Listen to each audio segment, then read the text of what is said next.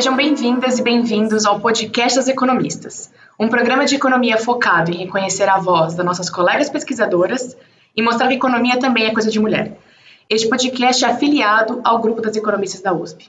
Eu sou Laura Carpusca, sou professora no INSPER em São Paulo e pesquisadora associada ao grupo das economistas. E a gente vai continuar aqui hoje nosso bate-papo sobre economia, aproveitando também para conhecer mais sobre essas mulheres e os desafios que elas encontraram nas suas carreiras. A gente também quer mostrar que a economia é uma ferramenta que nos ajuda a entender o mundo em que vivemos e que pode ser usada para melhorar a vida das pessoas. E hoje nós vamos falar sobre corrupção e direitos humanos. E para isso, a gente vai conversar com a Natália Alves. A Natália é cientista social com mestrado em estudos árabes e judaicos pela Universidade de São Paulo e em cooperação internacional, com ênfase em desenvolvimento e ajuda humanitária, pelo Instituto de Estudos de Políticas Internacionais de Milão, na Itália. Hoje, ela é consultora internacional para o Escritório das Nações Unidas sobre Drogas e Crime, em Moçambique, em temas relacionados a combate à corrupção e crimes contra a vida selvagem. Bastante coisa, Natália. Olha, a gente está muito feliz em ter você aqui hoje no nosso podcast. É, ficamos honrados que você tenha aceitado o nosso convite. E a gente queria começar para pedir para você contar para as nossas ouvintes e para os nossos ouvintes um pouco da sua trajetória até aqui, né? Como é que foi a sua carreira e como é que você se tornou consultora da ONU. Bom, muito obrigada, Laura, pela, pelo convite. É uma honra, principalmente estar no podcast de economia, que não é minha área, então é, é uma responsabilidade, mas uma oportunidade também conversar com vocês para abrir novos diálogos, né? Sem dúvida. A gente acha que a economia às vezes se isola um pouco das ciências sociais e eu, eu acho uma felicidade muito grande que você tenha aceitado o convite exatamente por isso, para a gente construir essas pontes. Ótimo. Acho que é um exercício de todas nós, também dos cientistas sociais, de, de enfim, dedicar um tempo para essa empreitada, que não é simples, né? Bom, em relação à minha trajetória, ela é muito pouco linear, a minha trajetória. Ela começa com uma faculdade de ciências sociais em que eu fiz metade em antropologia e metade em ciência política. Isso já diz muita coisa, porque é, ciências sociais, em geral, você escolhe entre antropologia, sociologia e ciência política, mas, em geral, é, ou, se, ou se especializa em uma dessas áreas, ou, em geral, escolhe-se sociologia com alguma outra coisa. Eu escolhi, na verdade, os dois extremos o que já demonstrava um pouco que eu tinha interesses pouco comuns, assim, mesmo dentro das ciências sociais, que já é um curso, em geral, considerado um pouco alternativo. Então, a partir daí, eh, eu terminei a faculdade em 2008 e eu fiquei muito confusa sobre o que fazer da minha vida e eu passei um tempo na Irlanda para estudar inglês. E, bom, esse é um passo que foi fundamental na minha carreira, lógico, porque qualquer carreira internacional, o inglês é uma ferramenta muito importante. Ele não é uh, o principal, mas é uma condição necessária para que você tenha uh, qualquer carreira nesse sentido, em qualquer organismo internacional. Depois disso, eu volto para o Brasil e vou mais uma vez escolher um caminho pouco comum, que vou fazer esse mestrado em estudos árabes e judaicos e vou é, começar a fazer um trabalho voluntário diretamente relacionado com a Palestina.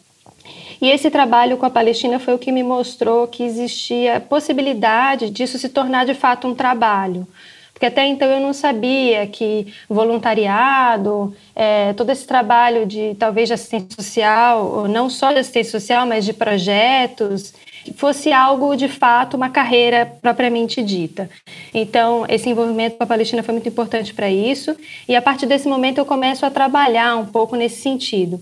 Então, eu termino meu mestrado, eu estudo Irã, na verdade, no mestrado, apesar de ser um estudo, mestrado de estudos árabes e judaicos, eu estudo Irã.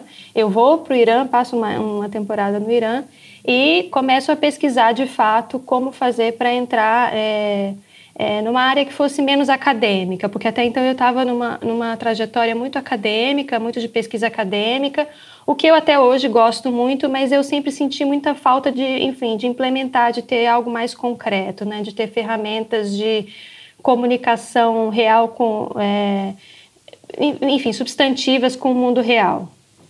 E do Irã eu vou para a Itália e na Itália eu encontro um mestrado exatamente que eu não sabia que existia, mas que foi super importante para mim, que foi esse mestrado em cooperação internacional voltado para a área de desenvolvimento e ajuda humanitária. E esse mestrado ele foi fundamental porque ele me deu ferramentas para que eu pudesse operacionalizar toda aquela bagagem é, intelectual e mesmo de vivência pessoal que eu tinha tido, mas de eu conseguir instrumentalizar tudo isso de forma técnica e que pudesse ser de alguma forma apresentado para outras pessoas como uma capacidade profissional.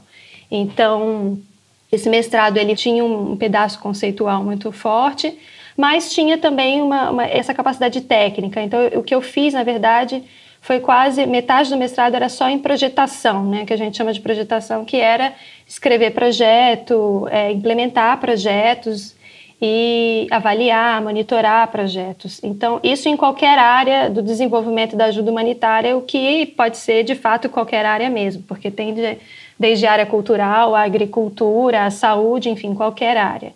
Então, isso me, me capacitou para esse mundo que até então para mim era muito pouco conhecido. A partir daí, eu faço um, um, um estágio nas Nações Unidas em Nova York, eu, eu faço um estágio na, no PNUD. É, foi um estágio muito importante porque primeiro me colocou dentro, de fato, foi o um momento que eu, de fato, entro para a carreira de cooperação internacional. É, é, esse estágio que me coloca ali. E eu começo a entender como é que funciona, porque é um mundo muito diferente, né? É como se fosse um governo não governo, né? Porque as Nações Unidas é um governo de todos, mas não é governo de ninguém. Então é, é muito peculiar, assim. Então, isso me dá essa vivência né, né, em uma organização internacional e me ensina um pouco sobre como me mover ali dentro, quais são os desafios, etc. Foi um período, inclusive, muito difícil, porque foi na época do Trump, já tinha acabado de ser eleito, então a ONU, é, o fundo né, para a ONU foi, foi bastante prejudicado com a eleição do Trump, que cortou muito da verba das, das Nações Unidas. Então, eu vi muita gente perder o emprego, etc. O meu próprio projeto em que eu trabalhava ficou sem fundos. Então, foi um período período interessante, é, não muito feliz, mas interessante de entender como trabalhava. Depois do estágio eu voltei para a Itália e, mas ao mesmo tempo, é, rapidamente eu decidi vir para Moçambique, porque eu sabia do papel que a Itália tinha tido na independência, no, nos, nos acordos de paz, desculpa, é, no fim da guerra civil moçambicana, os italianos intermediaram os acordos. E eu sabia também que o português seria um grande, é, um grande diferencial. E, de fato, é, lógico, como eu falei, o do inglês é condição necessária, lógico, eu preciso falar inglês, mas, de fato, o meu diferencial em Moçambique, numa organização internacional, é falar português. E, assim, eu comecei trabalhando aqui com uma ONG, na verdade, uma organização não governamental italiana com desenvolvimento rural. E depois eu fui, é, bom, mandei o currículo para participar do que seria a negociação do governo do, do Escritório das Nações Unidas sobre Drogas e Crime com o governo moçambicano, porque eles tinham acabado de se instalar no país. Então eles precisavam de alguém com conhecimento de negociação, né, que pudesse é, um pouco lidar com o governo e com os outros parceiros da cooperação, doadores, sociedade civil, etc. Então eu comecei a fazer um pouco esse trabalho de coordenação e precisavam de alguém de fato para escrever e implementar projetos na área principalmente de prevenção e combate à corrupção e crimes contra a vida selvagem. Então isso foi uma coisa que eu fui aprendendo à medida que eu fui trabalhando. Não é uma especialidade minha, mas, bom, a gente vai aos poucos aprendendo um pouco daquilo que a gente faz. E, como eu falei, eu, eu fui treinada para fazer é, qualquer coisa no fim na área de desenvolvimento. Então, assim eu comecei e assim eu continuo até então. Muito legal, você contou muitas coisas é, interessantes. Eu acho que essa parte, principalmente de que você é, se descobriu nessa carreira né, de, de cooperação internacional quando você foi fazer o estágio na ONU, é bastante rica. Eu só queria, antes da gente falar um pouco sobre essa questão de direitos humanos, né, e fazer essa ponte entre as ciências sociais, né, eu queria só te perguntar uma coisa que você falou sobre você gostar muito da academia, mas que você sentia falta de uma comunicação com a vida real, uma coisa desse tipo, né? Você acha que isso é uma coisa boa da academia, ter um certo distanciamento, ou você acha que isso é um, um lado negativo da academia, esse distanciamento?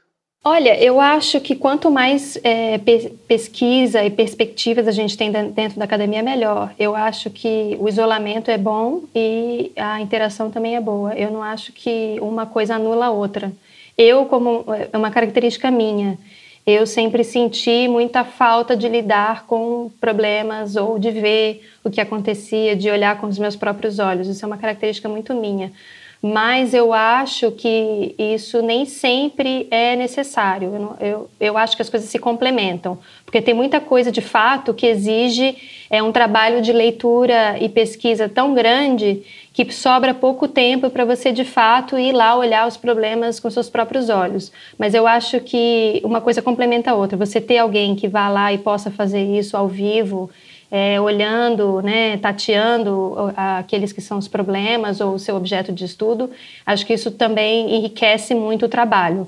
Então, eu acho que a academia é mais rica quando a gente tem mais pluralidade de pesquisa. Então, pesquisas que sejam puramente teóricas, pesquisas que sejam puramente práticas eu acho que, que é isso. Eu acho que quanto mais, melhor.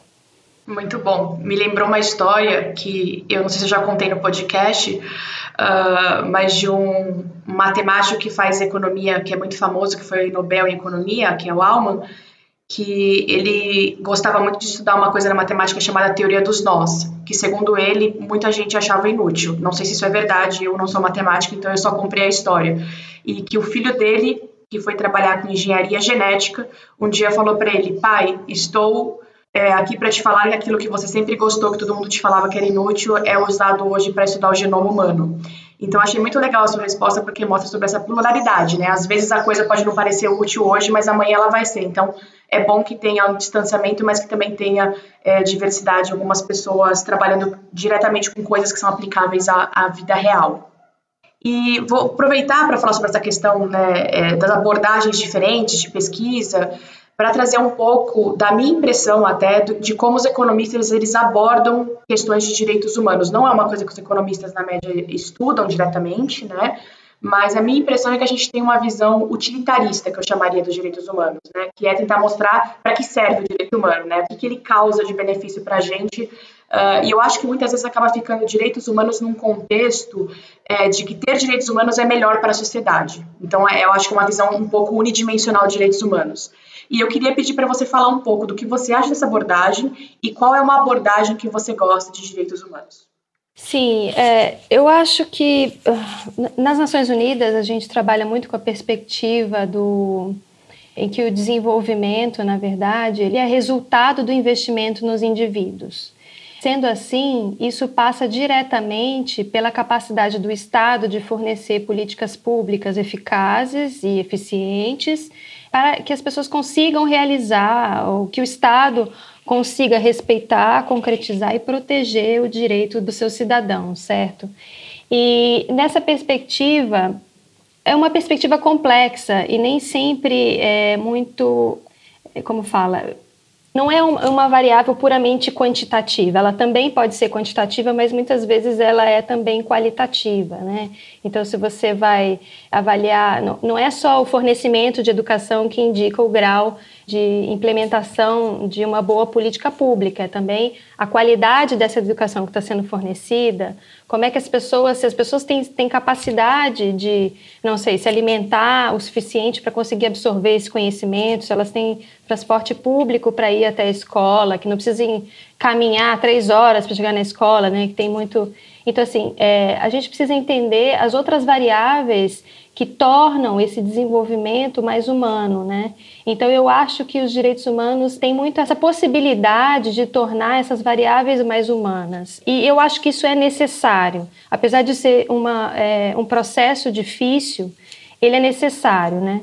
É, as Nações Unidas trabalham muito é, tentando um pouco enriquecer talvez esse debate, né, e não pautar o desenvolvimento puramente na questão do crescimento econômico. Trabalha-se muito com o índice de desenvolvimento humano, que é um índice que engloba também a questão da expectativa de vida, da escolaridade, da renda.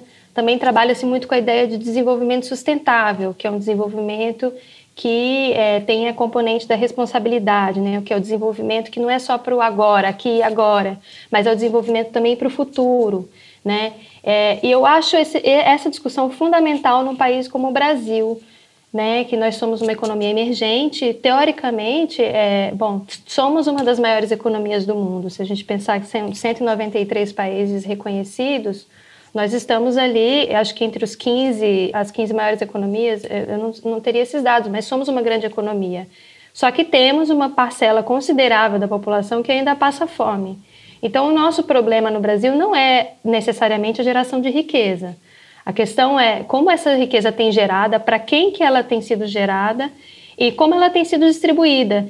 E não é nem só uma questão de distribuição, porque a distribuição, nessa perspectiva um pouco é, levando em consideração os direitos humanos, a distribuição seria como, é, uma espécie de cotas da economia, né? É, eu sou super a favor da política de cotas. Eu acho que é uma solução necessária num país, principalmente num país como o Brasil, tão desigual que você tem parcelas da população excluídas por um racismo estrutural, um sexismo estrutural e etc.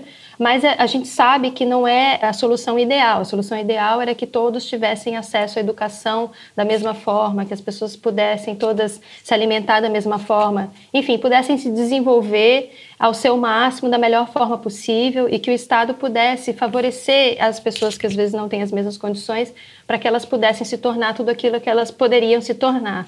E eu acho que a distribuição de renda tem um pouco a ver com isso. É uma solução top-down, né, que a gente chama do Estado tentando corrigir problemas que deveriam ter sido corrigidos na base. Então eu acho que os direitos humanos vêm muito nisso, porque ele dá uma lente para entender os problemas sociais, econômicos e políticos muito boa, porque a partir de parcelas da população que tem os seus direitos negados, porque pessoas que não conseguem aceder a uma educação de qualidade, acessar uma, uma, uma, uma educação de qualidade, ou ter acesso a transporte, a alimentação de qualidade, ou a justiça igualitária, essas pessoas não têm, é, elas têm o seu direito negado. E por ter o seu direito negado, ela não vai se desenvolver da forma como ela deveria.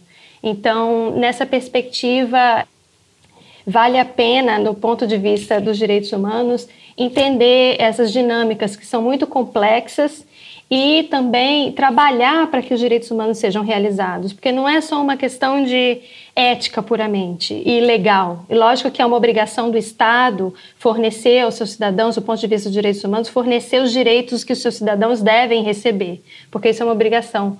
Mas isso também é um meio de pensar políticas públicas mais eficientes, mais eficazes e de pensar num desenvolvimento que seja melhor qualitativamente. Eu acho que a gente tem que pensar muito em qual desenvolvimento a gente gostaria de ter para o nosso país. É só a questão monetária? É só criar riqueza, riqueza, riqueza? Esse é o nosso objetivo? Qual que é o nosso objetivo? Para que, que nós queremos riqueza? Né? Porque riqueza é um dos elementos. Mas o que, que a gente vai fazer com essa riqueza uma vez ela criada? Para quem que a gente vai destinar essa riqueza? Quais são as nossas prioridades? Então, eu acho que os direitos humanos ajudam a gente a pensar nesses problemas, ajuda, ajuda a gente a solucionar esses problemas e construir é, uma ideia de desenvolvimento mais ética e mais eficaz. Muito legal a sua resposta. Foi uma aula para nós todos aqui e eu acho que me fez lembrar imediatamente de uma frase muito famosa que alguns economistas repetiam no passado, de que a gente precisava esperar o bolo crescer, a riqueza crescer para então dividi-la, né? E que essa, na verdade, já é uma falácia mesmo para a economia, né? Para a economia moderna. Que a gente observa que, na verdade, divisões desiguais de recursos ou de riqueza, como você disse, inclusive podem prejudicar o próprio crescimento da riqueza. Né? Então, eu acho que talvez os economistas ainda não tenham essa proximidade com a ideia de direitos humanos, mas eu acho, eu, eu sinto que existe uma convergência entre as áreas em ter mais essa percepção das diferentes permissões dos indivíduos, de como isso dificulta o nosso próprio ambiente social e como você bem falou, né, Natália, o caminho de desenvolvimento que a gente vai traçar. Então foi uma super aula e achei incrível a sua resposta. Pensando um pouco nessa questão da geração de riqueza, uma coisa que é, é uma preocupação né, em, em, muitos países, e no Brasil isso foi um tema central nos últimos anos, é, que é a questão da corrupção, que acaba tomando recursos públicos como privados de alguma forma. Né? E uma vez numa conversa nossa, entre nós aqui, né, eu e você, a gente conversou sobre essa ligação entre direitos humanos e corrupção. Eu queria pedir para você explicar um pouco para nossos ouvintes e para nossos ouvintes como é que a gente pode enxergar a corrupção através das lentes de direitos humanos. Sim, eu acho que esse é um debate fundamental é, em qualquer país, eu não falo só no Brasil, porque a gente gosta muito de colocar o Brasil como se fosse o centro de todos os males do mundo, e não é verdade. A corrupção é um fenômeno que existe mundialmente Em todos os países existe corrupção e é por isso que todos os países é, é, implementam medidas de prevenção e combate à corrupção. Esse é um dos pré-requisitos da boa governança, né, de um Estado eficiente, de instituições fortes e eficazes. Só que ele não é isento da questão da, dos direitos humanos. Não existe combate à corrupção sem a garantia de direitos humanos.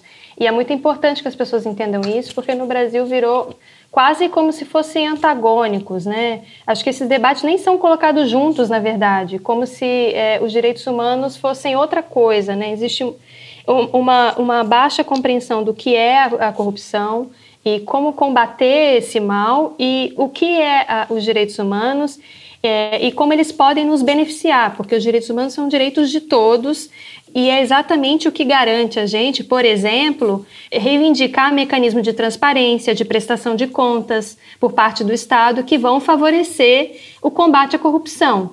Então, não existe combate à corrupção sem, por exemplo, liberdade de expressão, sem direito à informação, sem direito de manifestação, sem liberdade de reunião. Esses são todos direitos humanos, direitos fundamentais. Então, assim, o combate à corrupção sem os direitos humanos, ele é praticamente ineficaz.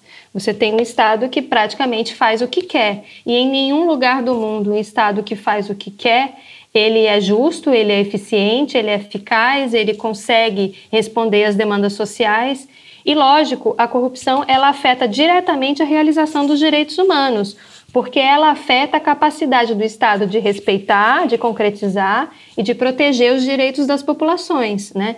Não só, por exemplo, desvio de fundos impede que o Estado forneça os serviços públicos que deveria fornecer, como ele pode, por exemplo, num caso é, que no Brasil a gente tem visto cada vez mais, é, vender, por exemplo, ou é, fechar os olhos ou permitir que parte, não sei, como a questão da Amazônia, né, que acho que é muito urgente no Brasil. Por exemplo, que a Amazônia seja queimada é, para dar lugar a garimpo ou a pasto ou o que quer que seja, e isso é não só uma questão, tem o direito da, das populações indígenas que, ve, que vivem naquele meio ambiente, que são diretamente afetados e que correm o risco até de desaparecer por ver os seus meios de subsistência desaparecerem, mas também a nós, porque isso impacta o nosso direito à saúde.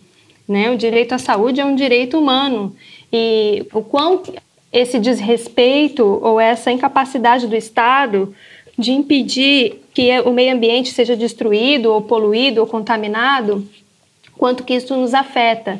Isso é tudo fruto da corrupção, é o Estado se desviando, ou as, pe as pessoas, membros desse Estado, desviando o interesse público para fins privados, né? Não só pensando no seu benefício privado, mas também é, impossibilitando que as pessoas tenham seus direitos atendidos, né? Colocando populações em situações de ameaça.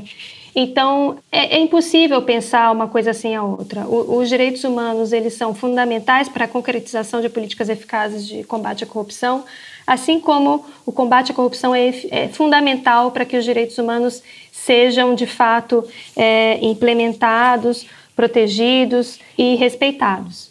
Então, eles se retroalimentam, são duas componentes que se retroalimentam num Estado de direito, né? num Estado em que é, as pessoas devem respeitar as leis e não só, num Estado que vise o bem comum, que acho que a gente precisa pensar muito na questão do bem comum, mas um bem comum que não fira, que não roube ou que não prejudique o direito de alguns.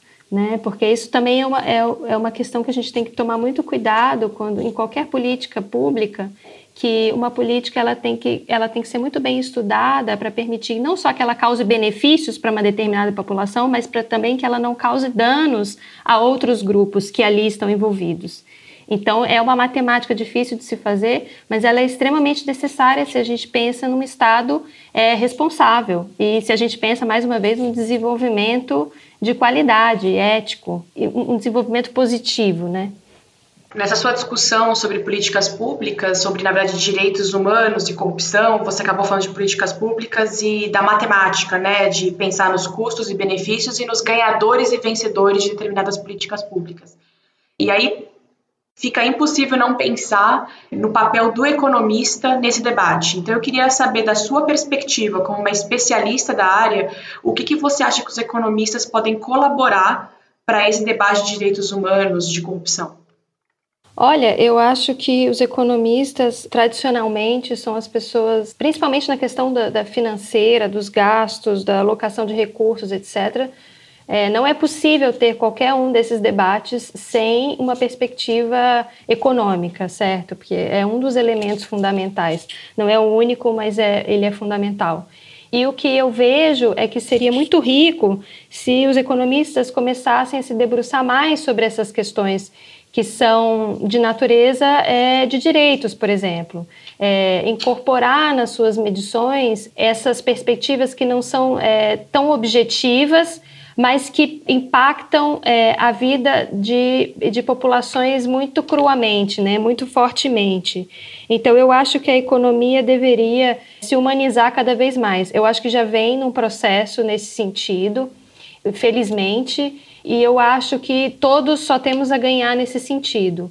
É, como eu falei, eu acho que a pluralidade de, de vozes é sempre muito importante, mas eu acho que é, é fundamental que os economistas se debrucem sobre essa questão dos direitos humanos, sobre a questão mesmo da corrupção, para que o debate não seja puramente econômico, mas que ele também incorpore questões sociais e políticas, porque eu acho que a gente tem que entender que as decisões econômicas, logicamente, elas também são políticas. E isso tem um impacto na vida das pessoas real. Não são só os números, né? É a questão da, por exemplo, da assistência agora durante o período de pandemia, né? É, bom, a gente vai aumentar o déficit público, diminuir o déficit público, mas será que esse é o único cálculo que a gente tem que fazer? Será que é só isso que interessa? A gente tem populações inteiras voltando a usar carvão mineral para fazer a sua comida porque não consegue comprar um botijão de gás, etc. Então, esses são elementos é, em que os economistas têm muito privilégio de acesso a essas políticas. Então, eu acho que é muito urgente que as pessoas comecem a, a olhar por trás dos números e a tentar entender essas dinâmicas de forma não, não puramente quantitativa, mas também o lado humano e qualitativo desses processos econômicos e, consequentemente, políticos. Muito boa a sua resposta, assim, para nós. Acho que fica como uma lição. Eu tendo a achar que você falou do privilégio dos economistas, né, é, no acesso ao debate de políticas públicas. Acho que isso é uma verdade. Eu Bom, claro que eu não, não leio os jornais de todos os países do mundo, mas eu, eu desconheço um país que tem tantos colunistas de jornal, é, e aqui eu aponto o dedo até para mim mesma, que são economistas, né? Então, acho que de fato, sim, os economistas têm um monopólio, não é só um privilégio, eu diria que é um monopólio no debate de políticas públicas. O que eu posso dizer do lado da economia é que eu acho que essas questões são cada vez mais presentes nos debates, né? Eu acho que, que cada vez mais os economistas e e talvez as gerações mais novas de economistas tenham mais essa, essa percepção, existe mais essa, essa ideia de pluralidade de métricas, né? não só as métricas básicas que a gente sempre estudou, mas de pensar também como tentar medir coisas mais qualitativas, que foi uma coisa que você trouxe muito no nosso debate hoje. Mas sem dúvida a gente tem um caminho gigantesco para percorrer como economista. Eu acho que a sua fala hoje deixa isso bastante explícito. Eu acho que fica como uma lição para nós economistas aqui. Eu sinto exatamente isso é, e sinto nessa agenda de cooperação internacional também. A maior parte dos meus colegas, não no meu caso, porque eu, eu trabalho numa agência que é muito ligada à segurança, é, à segurança pública, à justiça, então eu tenho muitos colegas advogados ou policiais ou juízes, etc mas as, a cooperação internacional em geral ela, ela é muito dominada pelo pensamento econômico é, que é um pensamento econômico que, é, como você bem falou, ele tem mudado muito. E eu acho que mudado para melhor, porque eu acho que ele tem sido mais é, humilde em, em acolher outros pensamentos e críticas, etc. Mas ele ainda é um monopólio também nesse, também nesse meio. Então, é, grande parte das vagas nessa nessa área de cooperação internacional são de, destinadas a economistas. Então, isso é uma boa notícia para os economistas, para jovens economistas que estudam podcast, que é uma área que tem muito acolhimento aos economistas. Natália, eu queria fazer a nossa pergunta final, encerrar a nossa conversa de hoje, que foi super rica e super interessante, fazer uma pergunta que, na verdade, é mais uma introspecção. Né? Se você pudesse voltar no tempo, o que, que você falaria para a jovem Natália? É, é um bom exercício. É, o que, que eu falaria para a jovem Natália? A jovem Natália era muito perdida, mas tinha muita confiança e era muito é, determinada em fazer aquilo que ela achava que tinha que fazer. E lógico, isso causava, é, de certa forma, muita insegurança. Ao mesmo tempo que eu tive coragem de, de assumir as, as, as opções que eram pouco ortodoxas, é, isso, lógico, sempre gerou muita muitas dúvidas se tudo isso daria certo, né? E, e eu acho que eu falaria para ela de que não seria um caminho fácil, que seria um caminho muito é, tortuoso, mas que isso traria muito, muita sabedoria, muito aprendizado sobre a vida, sobre as coisas, sobre as pessoas, e que isso me transformaria, ou transformaria a não tão jovem Natália assim, é, numa pessoa muito é, resiliente é, e muito é, solidária e atenta e uma pessoa que sabe escutar e que sabe aprender com os erros, etc. Então, que de alguma forma eu me tornaria uma pessoa muito melhor do que a jovem Natália. Que eu, eu me considero hoje uma pessoa melhor do que a jovem Natália foi, mas graças às decisões que essa jovem Natália tomou. Então, eu acho que eu também agradeceria a ela pela cabeça dura e pela capacidade de, de enfrentar os pais e, e o mundo afora que duvidavam de tudo aquilo que ela fazia. Então, acho que é isso. Acho que eu agradeceria a ela e, e, e, diria a ela que ela se tornou uma pessoa melhor e, e muito mais solidária também. Ah, que bonito. É um momento de acolhimento do seu eu passado, né? É, acho que a gente sempre olha para trás e pensa que a gente poderia ter feito algo diferente, mas a gente só conseguiu pensar em fazer esse algo diferente porque a gente foi quem a gente foi no passado, né? Muito bonito que você falou, adorei. Exato, não, exato. É... Acho que eu não tinha a menor noção de onde eu ia acabar quando eu comecei tudo isso. Como eu falei, eu comecei. Você, você perguntou como você virou consultora das Nações Unidas. Eu lá, na, né, com 18 anos, quando eu decidi sair de Vitória, que eu sou de Vitória do Espírito Santo, eu saí, vou, fui fazer faculdade em São Paulo, eu não tinha a menor ideia do que, que eu fui fazer. Eu só sabia que eu gostaria de ter aquela experiência e que eu achava que ela valeria a pena.